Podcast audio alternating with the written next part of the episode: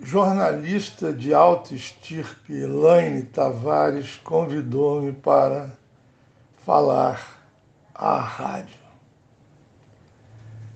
Eu denomino essa minha alocução de mini ensaios acústicos. Falo para pouquíssima gente, o que não constrange-me em nada, porque não estou nem aí ao critério quantitativo da audiência. Se fosse para ligar a multiplicação do número, como dizia Charles Baudelaire, não teria escrito meia dúzia de livros que continuam sem os chamados eleitores de massa. Aliás, não gosto da palavra massa prefiro a palavra povo.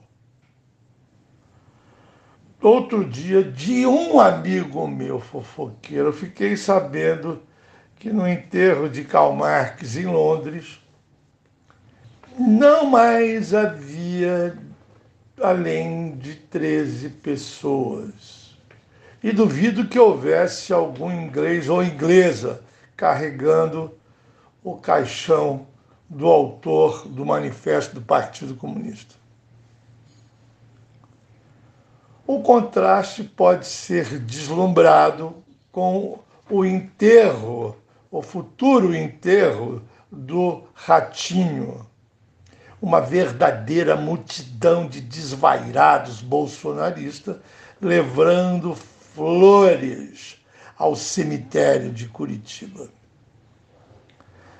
Esta, por contraste, é a falcatrua conceitual, ética e estética da audiência ou do autor mais vendido, o chamado best-seller, que já foi dito que é uma besta seller, uma besta que vende mais.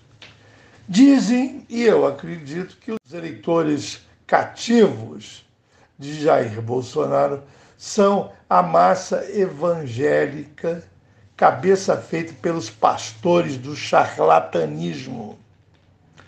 Pastores esses que vendem lotes e terrenos no céu.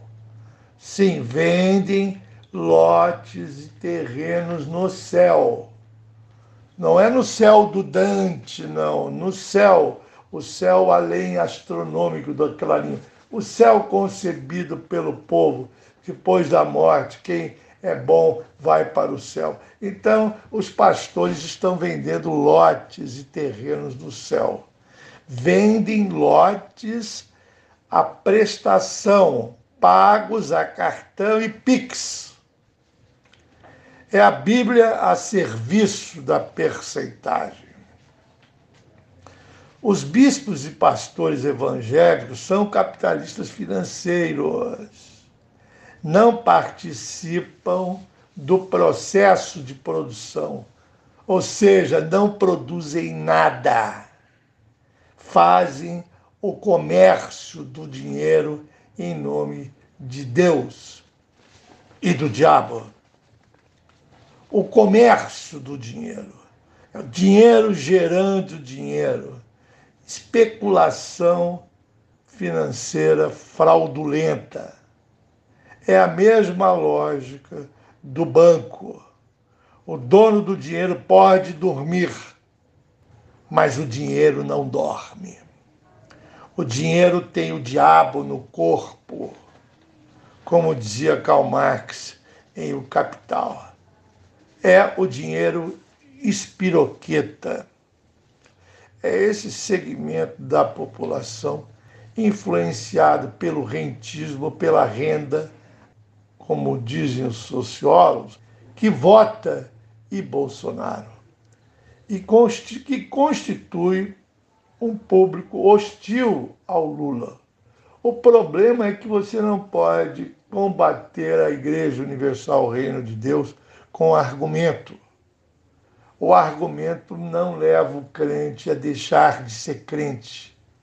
Não é pelo argumento racional que se elimina essa argamassa que existe no Brasil, liderada por por Damares ou pelos pastores Edir e não sei mais quais.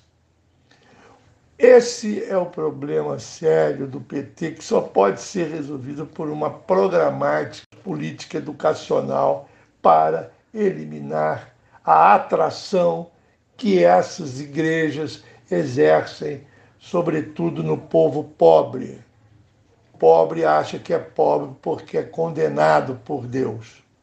Quem é rico é abençoado por Deus. Então, se eu sou pobre, alguma coisa eu tenho. Eu estou condenado. Eu, eu não tenho autoestima alguma. Eu me sinto um ser abominável porque eu sou pobre. Eu não tenho razão porque sou pobre. E quem tem razão é o rico. Quem não tem dinheiro não tem razão.